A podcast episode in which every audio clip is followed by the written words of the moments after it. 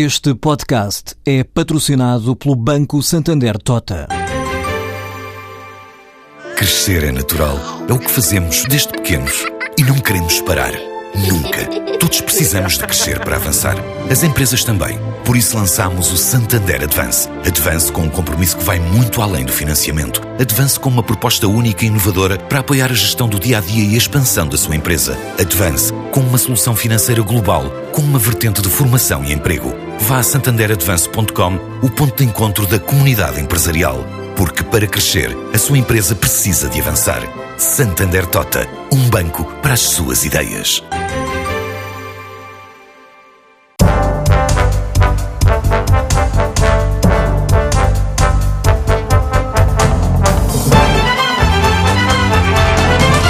Leonardo Matias tem uma carreira feita sobretudo no setor da finança. Iniciou a carreira no BES, foi diretor executivo da Schroders para Portugal, foi também presidente do Conselho de Administração da consultora financeira Dunas Capital e é desde o verão de 2013 secretário de Estado adjunto da Economia. Boa tarde.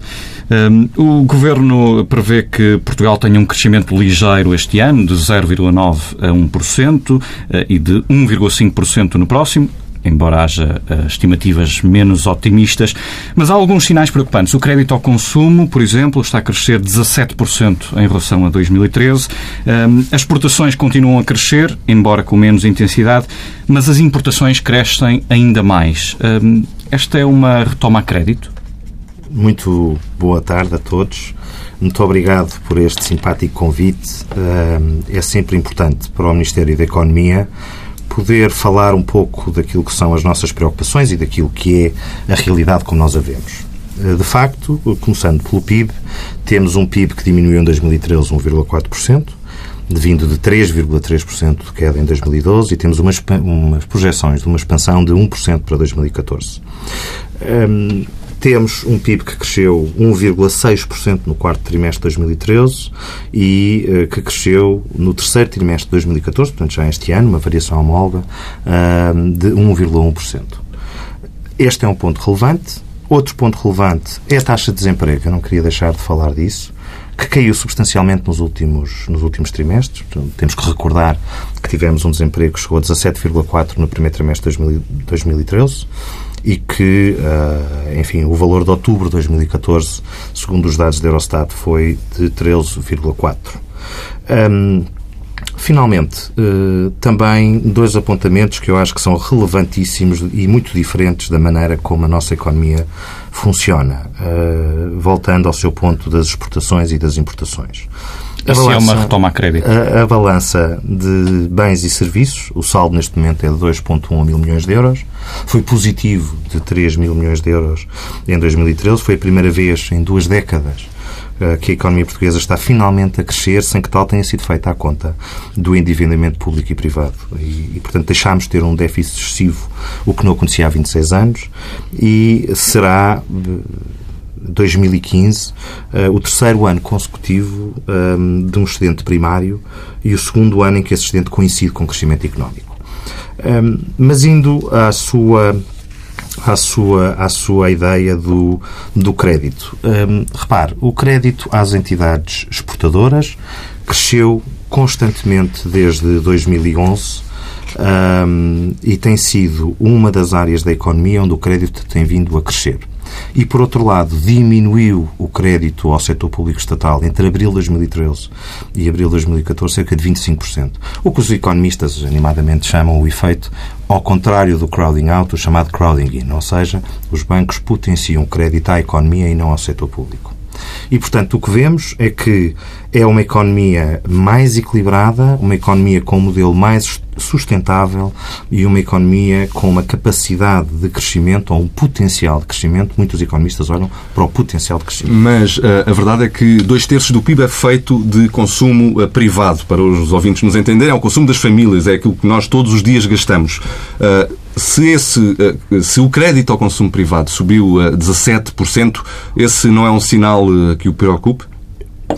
Nós, desde que a atual equipa se juntou ao Ministério da Economia, um, liderada pelo António Pires Lima, identificámos três pilares essenciais para a retoma. Número um, era justamente a estabilização do consumo privado, que os dados apontam para uma estabilidade de 2% este ano, um crescimento de 2% este ano. Considera-se estável. Como disse muito bem, 66% do PIB é o consumo eh, a procura interna e o consumo privado. E, portanto, tínhamos que estabilizar. Não havia hipótese da nossa economia poder vir a crescer com dados de, de, de crescimos tão acentuados do consumo privado das famílias portuguesas. Portanto, esse é um ponto que para nós era fundamental e temos medidas específicas para esse efeito. O segundo ponto era manter a dinâmica das exportações. E o terceiro ponto, para isto tudo fazer sentido, era termos hum, e mantermos a captação do investimento, seja ele interno, seja ele externo. Portanto, estes eram os três pilares. Hum, em relação ao pilar daquilo que nós achamos que é fundamental do, uh, das exportações. Deixem-me deixem um pouco, se calhar, aqui falar da vossa concorrência, ainda recentemente. Um, eu estive num debate com o professor Caldeira Cabral e depois, mais tarde, vi um, um artigo dele na semana passada e ainda esta semana escrevi no Jornal de Negócios um artigo de opinião um, e vai muito ao encontro de um ponto de vista muito diferente do ponto de observação que eu tenho e que o Ministério da Economia tem. E nele, uh, uh, Caldeira Cabral, por exemplo, fala que a retoma um, ehm, do crescimento coincidiu com o aumento da procura interna e que uh, a redução da procura externa líquida passou a dar um, um contributo negativo para o PIB. Uh, ehm, nós não estamos de acordo. Uh, as importações estão a aumentar, que era se calhar um dos pontos onde queria chegar, uhum. graças à recuperação da procura interna. E essa recuperação tem a ver com a recuperação do investimento porque há um aumento do investimento este ano de 5,6% em termos reais, entre janeiro e setembro deste ano, e, esse, e as importações são essencialmente, ou respondem em 95%, a máquinas e equipamentos, veículos. E aí é que é o crescimento das importações. E esse, esse, a, balança externa, portanto, a corrente e de capital, não corre o risco de voltarmos à chamada década perdida, onde o déficit anual médio dos últimos 10 anos foi de quase 8,5% do PIB. A balança tem um superávit positivo, como eu disse. Outro dos aspectos que também se fala bastante é que as exportações estão em desaceleração. Ora, isso não é verdade. Uh, é preciso uh, compararmos e vermos muito bem uh, o que é que é o crescimento das exportações em Portugal. as exportações em Portugal cresceram 7% de bens e serviços em 2011, 3,1% em 2012, 6,4% em 2013, foi um ano extraordinário, e este ano 2,7% em 2014. E, portanto, julgo que estes números, acima de quaisquer outros, demonstram que este crescimento não é só sustentável, porque ele ainda por cima vem de vários setores. E estamos a falar que ele vem do setor como o automóvel, vem do setor de metal e produtos de metal, vem do setor de produtos plástico, máquinas e produtos uh, petrolíferos e também vem de produtos de software, por exemplo, teve um crescimento de 8,4%. Portanto, não é um só setor, não é só uma área, várias áreas que estão a exportar. E a comparação que, por exemplo, nesse artigo é feita é entre os nove meses de 2014 e depois períodos de cinco anos. Ou seja, há quem faça uma análise dos, do século XXI em períodos 2000-2005, 2005-2010 e 2011-2015, diríamos assim. Esse artigo também confunde a base temporal e, portanto, nele muitas vezes é acusado que as exportações não crescem porque, se compararmos o período mais baixo, que foi de 2000 a 2005, as exportações este ano seriam inferiores. A base está errada. Ou seja, se compararmos 2000 com 2005, o crescimento das exportações foi 3,1%. Se compararmos o período correto, que é 2006 a 2010, foi 4,9%. E se compararmos o período de ajustamento uh, que nós temos tido, portanto, de 2011 a 2014, o crescimento das exportações em Portugal foi de 6,4%. E, portanto, mais do que tudo, o crescimento eh, nominal das nossas exportações durante o programa de assistência foi mais elevado do uhum. que os uhum. outros dois períodos na década. E em, e em relação uh, ao, ao, crescimento, acha que é sustentável tendo em conta as, as características do, do, consumo privado e da balança comercial de que falamos? É, é sustentável. Deixe-me só acabar por lhe dizer também, uh, olhando um pouco para trás e, e responder também com dados do Eurostat, portanto, não são nem do INED nem do Banco de Portugal. Portugal foi o país da zona euro que restou maior crescimento real das exportações em 2013, não é? Muito acima da média europeia, foi 6,4. A média europeia foi 2. Mas a, mas a questão aqui não é apenas a evolução das exportações, é a, a, relação delas com as importações, porque elas estão a crescer à custa do aumento do, do consumo privado. Elas, é, é justamente o que eu lhe disse, ou seja, as importações crescem em maquinaria. Há uma parte que vamos retirar, que é a indústria automóvel mas temos dados da indústria uhum. automóvel que estava em enorme depressão. E os dados são muitas vezes tão pequenos que basta uma grande renta-car comprar um parque automóvel ou renovar o seu parque automóvel. Mas essencialmente o que estamos a falar é de matérias-primas e maquinaria. Para quê? Para o investimento. Uma fábrica, quando compra, só compra uma máquina nova se sabe que vai vender mais. E está a vender aonde? Está a vender fora de Portugal. E está a vender não só mais a nível da zona euro, como está a viver para fora de Portugal. Portanto, o investimento em maquinaria é considerado um crescimento saudável. Não é um investimento feito em, em, em automóveis de luxo ou uh, é exatamente o contrário. É em novos equipamentos e em matéria-prima para produzir, para aumentar inventários e com esses inventários poder. O que está a dizer, no fundo, é que parte das importações explica com o investimento. É isto? Entre maquinaria e automóveis representam 95%. Portanto, sim, Uhum. No caso das empresas, uh, o problema é de falta de capitais próprios, continua a ser um problema. O crédito uh, continua a ser escasso e caro. Uh, não se prevêem mudanças a este nível, o que é um problema, sobretudo, para as exportadoras, que competem com as empresas estrangeiras que se financiam por metade do preço. Como é que se dá a volta a isto? Há um problema português e há um problema europeu. O problema europeu é que criamos uma zona de uma moeda única em que temos um mercado financeiro e um mercado de crédito que é totalmente fragmentado. E, como disse muito bem, uma empresa alemã ou uma empresa francesa ou uma empresa holandesa financiam-se umas taxas incomparavelmente mais baixas que uma empresa portuguesa. E podemos, porque não, também há muitas vezes espanhola e grega, obviamente. Um, e, portanto, há esta fragmentação já natural de percepção de risco-país, que é completamente diferente. E o risco-país, mais tarde, vai determinar o risco setorial e depois, mais tarde, o risco da empresa. Portanto, este é um problema que, constantemente, não só a Comissão Europeia, como o Banco Central Europeu, está a olhar com muita atenção. Nós analisámos esse problema em Portugal, já foi muito pior, se bem se lembra, chegámos em janeiro de 2012 a ter taxas de juros quase 17%. Neste momento estamos a financiar a níveis históricos uhum. abaixo dos 2,8%, ou cerca de 2,8%, nos 10 anos. Mas continuamos a ter um crédito para as empresas portuguesas que é ligeiramente superior. E consideramos isso as chamadas falhas de mercado. E aí, do ponto de vista ideológico, o Estado tem que entrar. O Estado tem que entrar onde vê que há uma falha de mercado, colmatar essa falha de mercado para o mercado reagir e para o mercado poder ser sustentável. É dessa análise partiu, uh, saíram várias soluções. Uma das soluções, talvez a mais conhecida e a mais falada, que se me derem a oportunidade, gostava de dar a minha visão, é a Instituição Financeira de Desenvolvimento. Já vamos falar sobre ela um pouco mais à frente. Outra das visões que saiu e que está neste momento em processo legislativo, e, e ainda para concluir, portanto, brevemente o Conselho de Ministros uh, aprovará, se Deus quiser, uh, se tudo for consensualizado nesse sentido, é um, a introdução de novos produtos de capital, os chamados produtos híbridos, convertíveis e um, ações preferenciais sem voto. Isso é virado sobretudo para PMEs? É virado para PMEs, porque o, um dos problemas do nosso tecido de PMEs é que há uma muito pouca base de capital. Uhum. Estamos a falar em empresas familiares, e estamos a falar em empresas com uma base de capital muito pequena.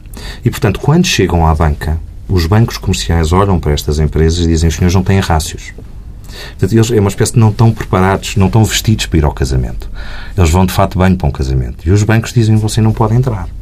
E, portanto, o que muitas das PMEs precisam de fazer é justamente aumentar os seus capitais próprios para poderem ter rácios para poderem aceder a crédito.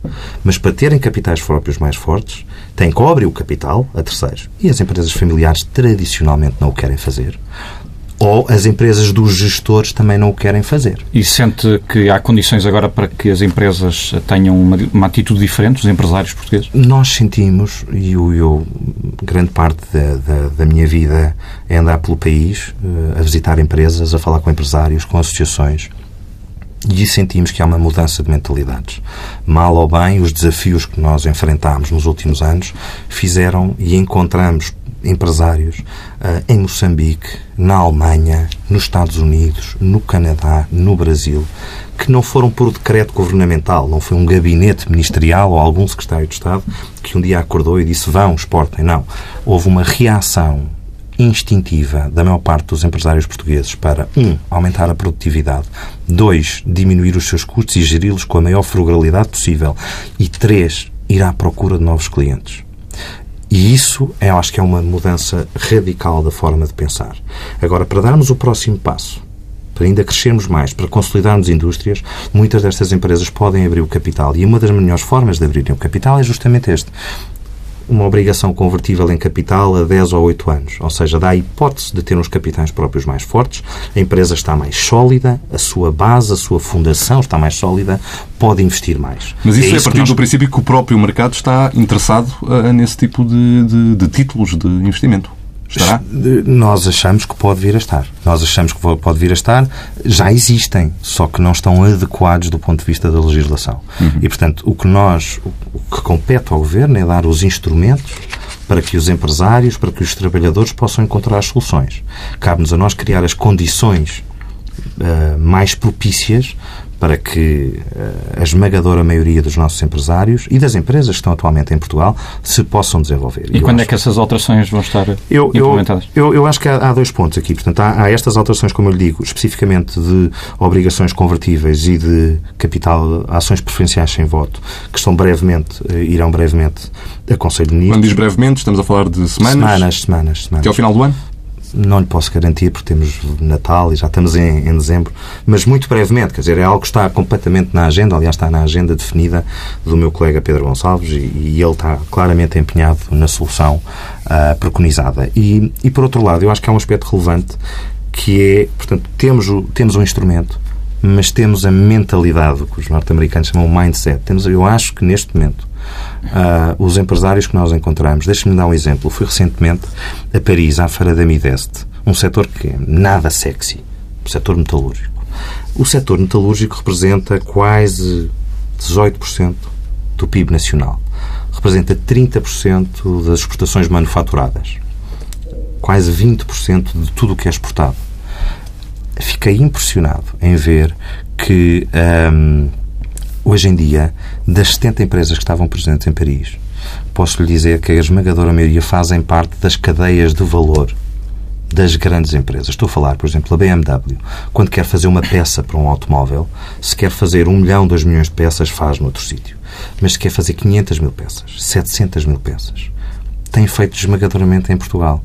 E o relevante é não as faz só, portanto, não é uma mercadoria, não é uma questão de preço é e pega nestas empresas e incorpora estas empresas portuguesas na sua cadeia de valor, assim como quem diz o senhor é empresário da metalúrgica em Portugal, encontra uma peça que caiba aqui e que tenha esta função com este tipo de ingredientes. E, portanto, a atividade da indústria pura e dura, como nós a conhecemos, já não é só o material, entra, entra a matéria-prima na fábrica, sai o produto final. A nossa indústria chama-se isso o servicing, ou seja, serviços já são indústria. Aliás, há muitos professores, há, há muitos estudos académicos nesse sentido. Os, os serviços são cada vez mais relevantes. A entrada na cadeia de valor. Muito bem. Uh, já tocou no assunto da Instituição Financeira de Desenvolvimento. É sobre isso que gostaríamos agora de lhe colocar uh, duas ou três uh, perguntas. Estamos a falar de 21 mil milhões de euros do Portugal 2020, que vão ser uma fonte de financiamento fundamental para o país nos próximos sete anos. O dinheiro dinheiro uh, vai ser canalizado através da Instituição Financeira de Desenvolvimento, ou mais vulgarmente conhecida como o Banco de Fomento, vai ser uma espécie de banco de segundo andar, ou seja, sem balcões. Uh, ainda não se sabe ao certo como é que uh, vai funcionar. de uma forma simples, eu sou um empresário, quero investir em determinado projeto, o que é que eu faço? O que é que faz? Eu, antes de lhe responder à Instituição Financeira de Desenvolvimento, vou-lhe dizer três coisas que vai fazer. De forma sintética. Sintética. Tem o triplo pacote de, de atração do investimento. Se é empresário e quer investir. Tem o acordo de parceria 2014-2020, em que 9,5 mil milhões de euros irão para pequenas e médias empresas. Tem a reforma do IRC, que é um estímulo à economia, um estímulo aos empresários. Estamos a falar que haverá, tudo indica, uma nova descida em 2015. E tem o novo Código Fiscal para o Investimento com certo número de medidas que talvez não entrasse em detalhe, mas que tem limite máximo ao crédito fiscal, tem uma majoração por inovação tecnológica, uma majoração por recrutamento de novas pessoas. Este, se fosse empresário, é o que eu lhe dizia, é o seu triplo pacote de investimento. Também tem o acesso a mecanismos como o ICEP, às nossas, às nossas embaixadas, que eu vejo que muito poucos empresários recorrem e que estão no terreno, que conhecem o terreno, conhecem os empresários. As várias associações que têm mais força, têm, têm, os empresários têm se juntado e têm ido lá fora. Em relação especificamente àquilo que é o IFD. Tem havido muita conversa à volta disto, mas eu acho que peço imensa desculpa, mas devíamos de voltar atrás no tempo. É decidido pensar-se numa instituição de desenvolvimento. A partir daí foi criado um grupo interministerial. Desculpem lá de ser tão chato, mas é que às vezes as pessoas não, não realizam. Então, mas onde é que está? Já devia estar aberto. E porquê é que não está? Portanto, foi pensado, foi criado um grupo interministerial, teve 120 dias para concluir um trabalho, ao qual eu tive o prazer e o privilégio de fazer parte, com o Secretário de Estado da Administração do Desenvolvimento Regional e das Finanças. Esse trabalho foi entregue, estamos a falar no ano passado, em outubro, foi feita uma resolução do Conselho de Ministros para a instituição nascer e criação, criou-se uma comissão instaladora. Porquê? Porque é preciso, uma vez, o trabalho que nós fizemos foi encontrar as falhas de mercado que falámos e produtos para colmatar essas Fazendo falhas um pouco de mercado. fast forward, a determinada altura, o Banco de Portugal altura- deu a licença bancária. E até à altura eh, fez-se esta comissão instaladora onde tem tudo definido. Quantidade de pessoas, tipo de software, etc, etc. Que é necessário para o Banco de Portugal dar a licença bancária. Senão não dá. Não se bota à porta do Banco de Portugal e dizer assim, eu quero uma licença bancária porque eu sou o Estado, porque eu sou o IFD. E, portanto, foi feito isso. Está entregue. Foi passado o decreto-lei em Conselho de Ministros. A instituição está pronta para funcionar. Os despachos do capital social, se não entrem em erro, estão assinados por parte dos secretários de Estado eh, que deviam, portanto o capital está totalmente disponível e estamos a ultimar a equipa definitiva, porque há dois fatores fundamentais para a constituição da sociedade perante o Banco de Portugal. Um é o capital social existir, não é? que esse já temos, existe e já está pronto, a liquidez, se não me engano, até se calhar já está na Direção-Geral de Tesouro e Finanças, portanto o capital existe e está pronto, mas depois é preciso a equipa. Claro. Já agora, em relação a, a esse tema, deixa-me perguntar-lhe uh, quanto é que o Banco de Fomento vai custar e, para além do Presidente José Fernando Figueiredo, quantas pessoas é que vai empregar? Eu, eu, eh, não lhe vou confirmar eh, nenhum membro da equipa, porque estamos a ultimar a equipa. Portanto, eh, acho interessante a sua observação. Mas note que também não desmentiu este nome. Conheço, conheço a pessoa, que eu tenho um grande respeito e apreço, apreço e, e que tem um currículo hum, sem, sem, sem a menor das dúvidas e sem mácula e, e é uma pessoa E um currículo grande adequado para liderar a instituição. que, na minha opinião, teria sem dúvida um. Ele, aliás, já lidera uma instituição O Fundo de Garantia Mútua. extremamente a Sociedade Portuguesa de Garantia Mútua, que tem um papel muito Sociedade importante. Portuguesa, Exatamente. Portanto, eh, eh, quanto é que custou? Repara, a maior parte do trabalho foi feito pela, pela equipa da Comissão Instaladora, cujos os, os salários foram publicados, e, portanto, não sei, acho que uma média de, vamos assumir... Deixa-me 4, recolocar a 5 questão. Quanto é que vai custar por ano, digamos assim? Vai custar por ano. Eu, por acaso, não, não estou a perceber a sua pergunta, porque não é. Estamos a falar, portanto, em salários, não é? Salários e Ah, estrutura, toda a estrutura. A estrutura vai depender do crescimento da instituição. Era relevante também, e muitas vezes perde essa noção, que a instituição financeira de desenvolvimento teve que ser aprovada pela Troika e teve que ser aprovada pela Direção-Geral de Concorrência. E muitas vezes as pessoas dizem, mas isto está muito atrasado. Está muito... Não, não, não, mas nós tivemos que fazer os passos certos. Vivemos num espaço europeu. Uh, somos membros da, da, da comunidade europeia, membros do euro e temos que aceitar as regras daquilo que são ajudas de Estado e não são. E estamos neste momento a ultimar também uh, aquilo que são uh, os regulamentos dos fundos europeus. E, portanto, isto, em princípio, tudo ao mesmo tempo, os dois fatores. Os regulamentos dos fundos europeus, por um lado, a instituição financeira de desenvolvimento, por outro. E também temos acesso a outro tipo de financiamento através das multilaterais, ou seja, o Banco de Desenvolvimento Alemão, que é o KfW, do Banco de Desenvolvimento Francês, que é Banque Publique d'Investissement, etc, etc, etc. Mas voltando aqui um pouco atrás uh, uh, na questão. Eu, Portanto, vai custar empresário. salários, vai custar salários, vai custar, não, não sei, portanto, não... Certo, não, certo. não- Não, não era isso que eu queria voltar. Eu queria Eu, voltar à questão empresário. de uh, Eu, eu, empresário. empresário, uh, tenho um projeto, eu dirijo-me diretamente à Instituição Financeira de Desenvolvimento ou ao meu banco comercial. Eu dirijo-me ao meu banco comercial.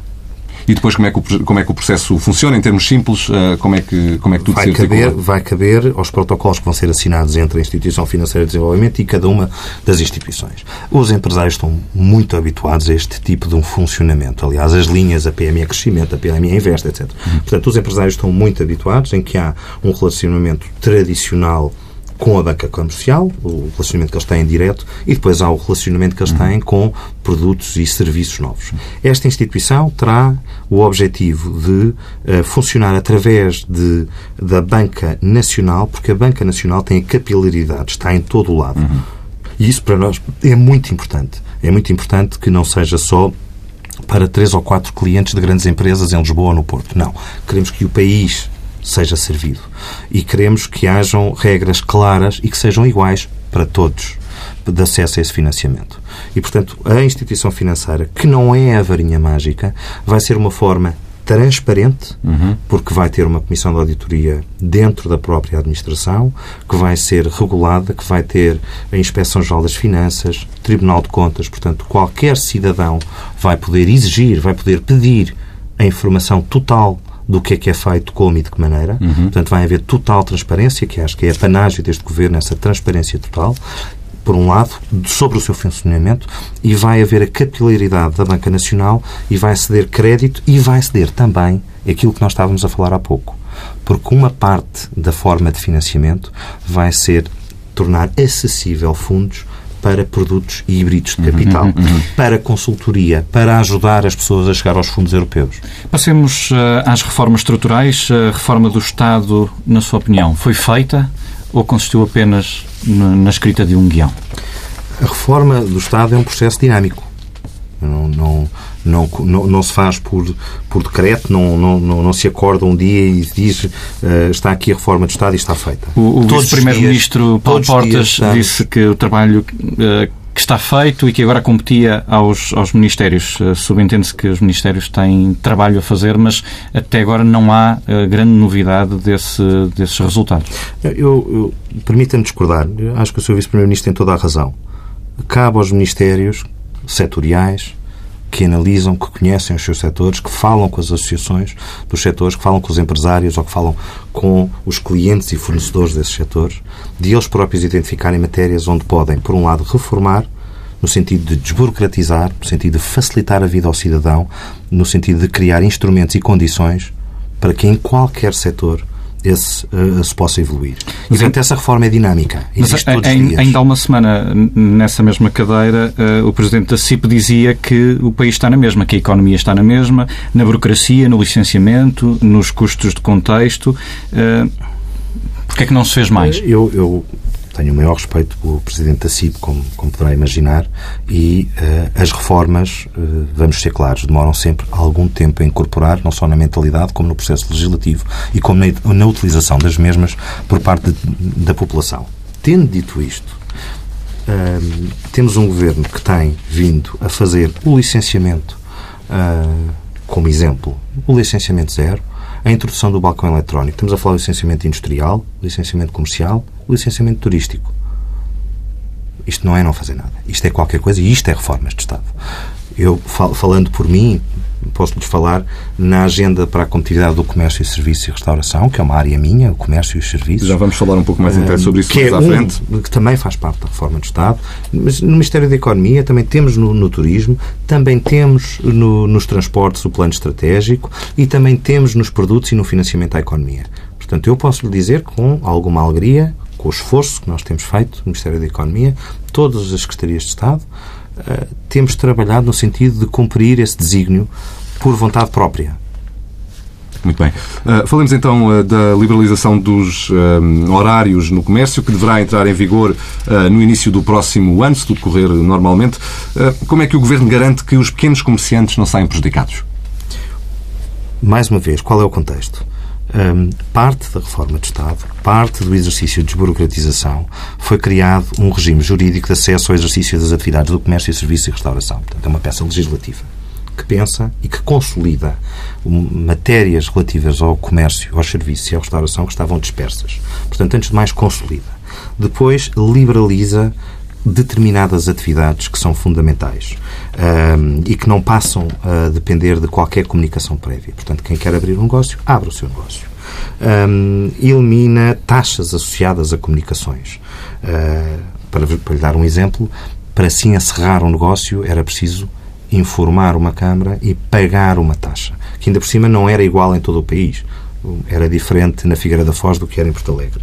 E um, também, mais, mais importante, é que há uh, neste braço de ferro entre aquilo que vemos que são as oportunidades e as adversidades o governo escolhe estar do lado das empresas, uh, de quem trabalha e de quem procura novas soluções. No âmbito deste processo legislativo, encontramos um, um dos pontos que, que, que, introduzimos foi justamente esse.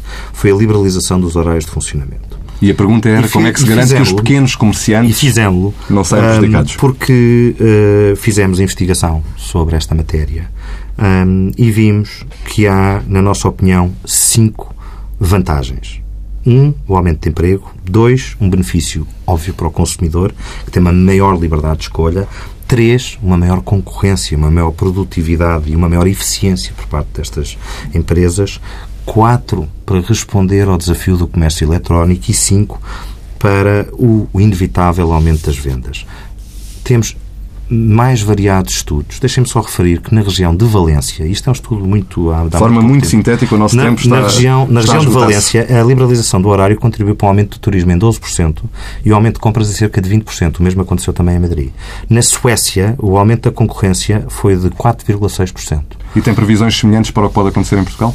Nós achamos que respondemos a uma necessidade, a uma necessidade dos consumidores portugueses, a uma necessidade das empresas portuguesas desde as, do comércio pequeno ao comércio grande, e respondemos a uma alteração das nossas mentalidades uhum. e da forma como são oferecidos Mas admito que para as microempresas uh, será, uh, que são tipicamente empresas uh, familiares e muitas vezes unipessoais, será muito difícil poderem aproveitar a liberalização dos horários e quando têm ao lado empresas, enfim, de dimensão um pouco maior, que essas sim vão aproveitar e, portanto, fica aqui uma uma diferença entre as, as, as duas dimensões que, que, podem fazer com que as mais pequenas saiam prejudicadas, ou não? Eu, por acaso, acho exatamente o oposto.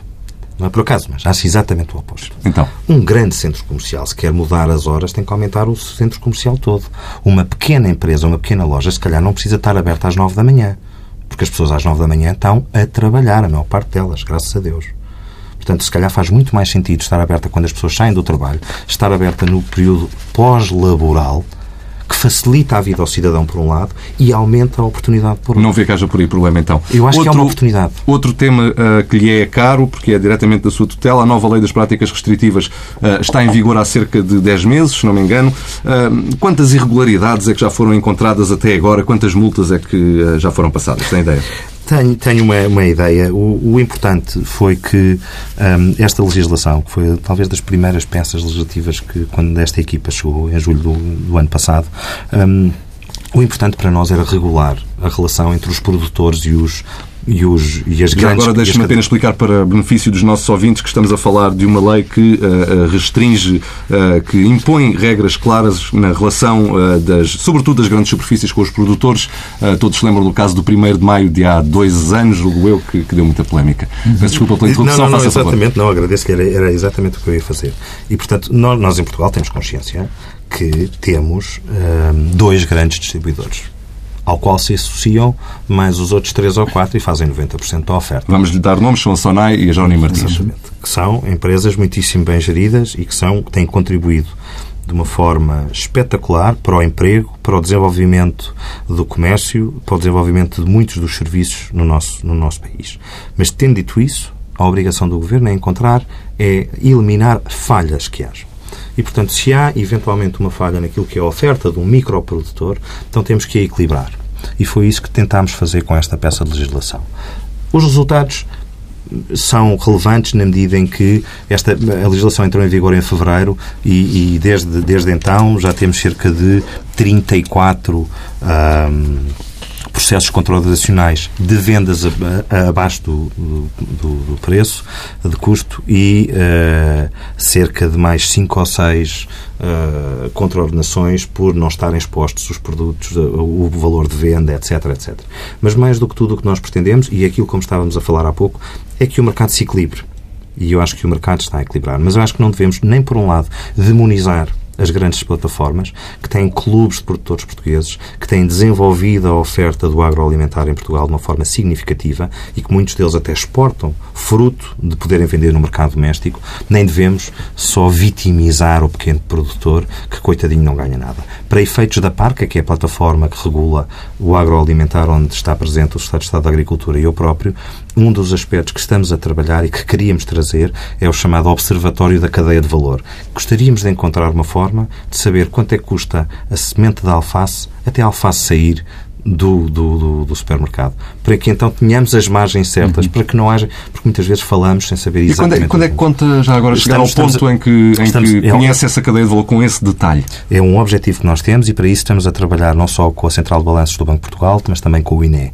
Quem está responsável por organizar e para ter esse, essa documentação é a Direção-Geral de Atividades Económicas. Uhum. Portanto, é um processo em curso e não aponta nenhuma data específica para. Não, porque é, é um trabalho bastante que tem que ser credível, mas mais uma vez, uh, referir transparência equilíbrio, uh, eliminar falhas de mercado e dar as condições para o microempresário e dar as condições para o grande empresário funcionar da melhor maneira. Deixe-me perguntar-lhe sobre o BES e sobre as consequências para a economia nacional, que ainda não são claras. Uh, receio que essas consequências possam ser graves e, de, de alguma forma, pôr em causa a recuperação. Uh, vale a pena recordar que o BES era uma das principais fontes de crédito uh, e, aparentemente, o novo banco ainda não conseguiu substituir o, esse papel do BES? Como, como lhe disse, mesmo no período de maior desafio, nós tivemos crédito sempre acessível às empresas exportadoras. E, uh, e portanto, eu não vejo e até do, do, que tenho visto e do que tenho falado e do que tenho ouvido por parte dos empresários, eu não vi até agora que um, a atividade do novo banco, a atividade do BES especificamente, na altura, ou, ou o novo banco hoje em dia, de alguma forma fosse impeditivo de uh, acesso ao crédito. Outra questão é risco, outra questão é preço desse crédito. Mas não foi o facto de haver alterações significativas nesse grupo económico e nesse grupo financeiro que tem afetado o crédito em Portugal. Uh, neste ano de 2014 vimos cair dois gigantes nacionais, o BES de que falávamos e a PT, ambos com lideranças que antes eram incontestadas. Uh, até que ponto é que a imagem, a reputação uh, do empresário português sai danificada? O, Portugal, graças a Deus, tem um mercado que é maduro. temos uma bolsa que é suficientemente madura.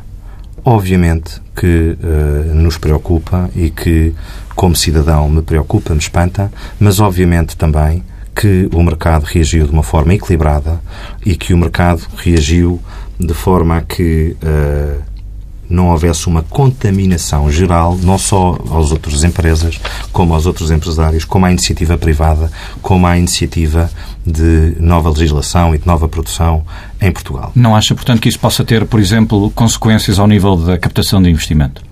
É relevante e eu vou ter a oportunidade de acompanhar o Sr. Ministro da Economia para a semana para os Estados Unidos e para Boston.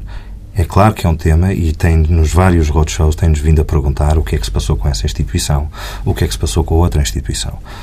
E é claro que nós explicamos e é claro que nós damos o nosso ponto de vista. Mas, mais do que tudo, o que um, é extremamente importante para os investidores é que haja, por um lado, transparência, por um lado, equilíbrio nas forças, os chamados checks and balances, ou seja, uh, não houve uh, de forma alguma uh, o, o, que está em causa, não houve um, um fracasso em nenhum dos mercados, mantiveram-se os depósitos, mantiveram-se os, os, depositantes, o crédito às empresas manteve-se, diminuiu, obviamente, no novo banco, a PT mudou de acionistas, sem dúvida nenhuma, e de gestão, houve alterações, mas tudo isso dentro de um perímetro jurídico, dentro do perímetro da lei, e infelizmente acontece em toda a parte do mundo, nos Estados Unidos, no, no Japão, eh, em França, no Reino Unido, e o que nós temos que ter é condições para que se encontrem soluções para cada um destes problemas. Eu julgo que se foi encontrada uma solução para o novo banco, ainda hoje soubemos do anúncio uh, das propostas, Portanto, quer dizer, há uma solução que está em cima da mesa e a Portugal Telecom, e daí de aspas, aspas, o mercado tem vários uh, intervenientes que têm feito propostas de aquisição. Portanto, e ninguém deixou de utilizar o mel. Nem ninguém deixou de ter muito um bem, muito bem. Estamos a terminar esta uh, entrevista. Vamos para uma, uma última questão, para a qual peço uma resposta muito sintética, porque o nosso tempo está mesmo a esgotar-se. Uh, o projeto âncora da Galp, da Martiféria e da Ferrostal uh, vai ter um impacto na economia, estima o Governo, o Ministério do qual faz parte, de 600 milhões de euros, qualquer coisa como 600 milhões de euros. Mas nesta altura não deveríamos ter já muitos planos âncora, tantas reformas depois, como já explicou, porque é que investimentos, já não digo desta envergadura, mas qualquer investimento, porque é que é exceção e não a regra? Eu não lhe consigo responder isso com essa rapidez toda. O projeto Âncora é um projeto que deriva um, do final daquilo que era o contrato de contrapartidas do German Submarine Consortium, um, que uh, foi substituiu assinado, o projeto Alfamar. o projeto Alfamar e, portanto, houve, mais uma vez, houve prazos a cumprir, diligências a cumprir e foi assinado e, e, e feito em dia 27 de novembro, a semana passada. Estamos a, criar, estamos a falar de um projeto que cria postos de emprego, que mantém postos de emprego, que exporta e que mantém receitas para, uh, para Portugal. E, portanto, achamos que é um projeto de contrapartidas que é extremamente positivo, é uma visão diferente das contrapartidas, ou seja, que quando há um investidor internacional independentemente dele, se tem um bom projeto para Portugal e se esse projeto cria valor acrescentado bruto para a nossa economia e cria emprego para a nossa economia e ajuda a criar clusters de investigação e desenvolvimento, então acho que nós temos que o trabalhar, temos que o fazer e está feito totalmente transparente, os contratos estão acessíveis. Mas a pergunta mantém-se, o projeto Âncora é, é... É um dos projetos. É um dos projetos. É uma exceção? Não, não vejo isso como uma exceção todos. Uh, Está-me a falar dos contratos de contrapartidas. Há oito não, não, eu não estou a falar oh. disso, estou a falar de investimentos em geral. Não, o, o investimento, o investimento, investimento estrangeiro, estrangeiro, o investimento direto estrangeiro teve um valor negativo em 2013, uh, teve um valor uh, cerca de 636 milhões e teve um valor muito positivo este ano deve-se a duas coisas. Essencialmente deve-se ao serviço de consultoria e financiamento, eu talvez abusivamente diria que tem a ver muito com as transações de trading da Camarga em termos de gás. Eu acho que o trading é feito cá em Portugal e, portanto, o valor é 5,7 mil milhões de euros. Mas vemos que há um crescimento do IDE positivo este ano em Portugal de cerca de 500 milhões de euros. E, portanto, isso já é positivo. E, uh, e, portanto, mais virão. O investimento, como eu lhe disse, e para acabar, três vetores, três pilares. Aumento das exportações, check. Uh, estabilização do consumo privado, check. Aumento do investimento, check. O nosso trabalho está a ser feito. Muito bem, Sr. Secretário de Estado Leonardo Matias, muito obrigado. Muito obrigado. obrigado.